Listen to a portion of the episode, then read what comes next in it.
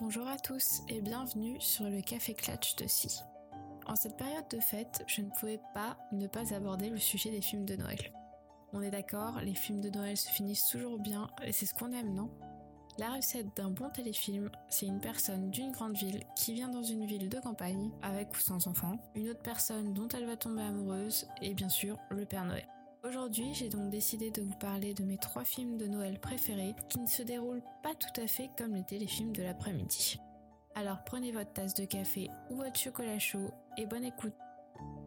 En troisième position, il y a Maman j'ai raté l'avion.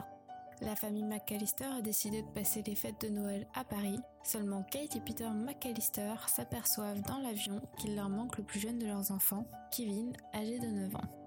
D'abord désespéré, Kevin reprend vite les choses en main et s'organise pour vivre le mieux possible. Quand deux cambrioleurs choisissent sa maison pour commettre leurs méfaits.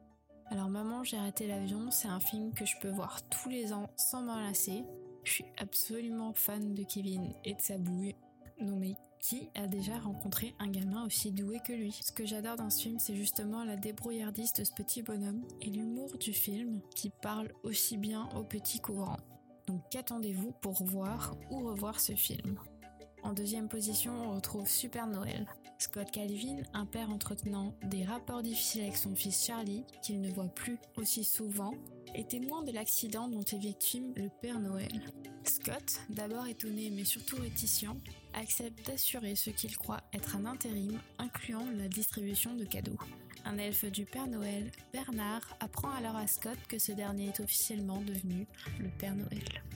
Ce film était mon préféré quand j'étais petite et je continue encore aujourd'hui à l'adorer.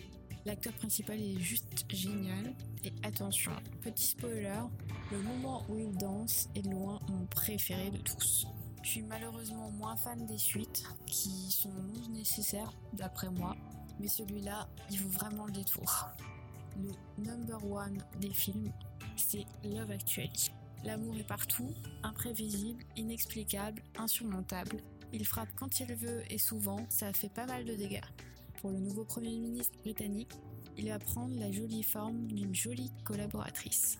Pour l'écrivain au cœur brisé, parti se réfugier dans le sud de la France, il surgira d'un lac.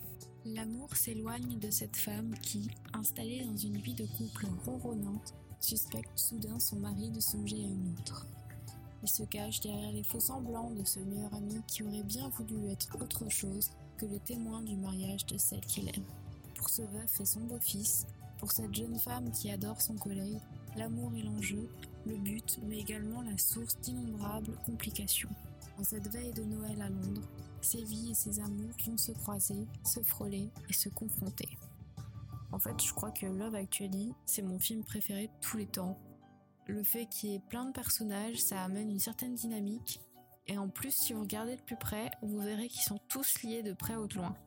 Le casting, n'en parlons pas, il est juste incroyable. Il y a même eu une suite pour le Red Nose Day. Si vous ne l'avez pas encore vu, mais qu'est-ce que vous attendez? Pour info, il passe demain soir, donc lundi, à la télé sur W9, donc je compte sur vous pour chanter avec Billy Mac et danser avec Hugh Grant. C'est tout pour aujourd'hui. N'oubliez pas que vous pouvez poser vos questions via mon Instagram. N'hésitez pas à me dire vos films de Noël préférés et je vous retrouve bientôt pour un nouvel épisode. Restez bien au chaud et à bientôt.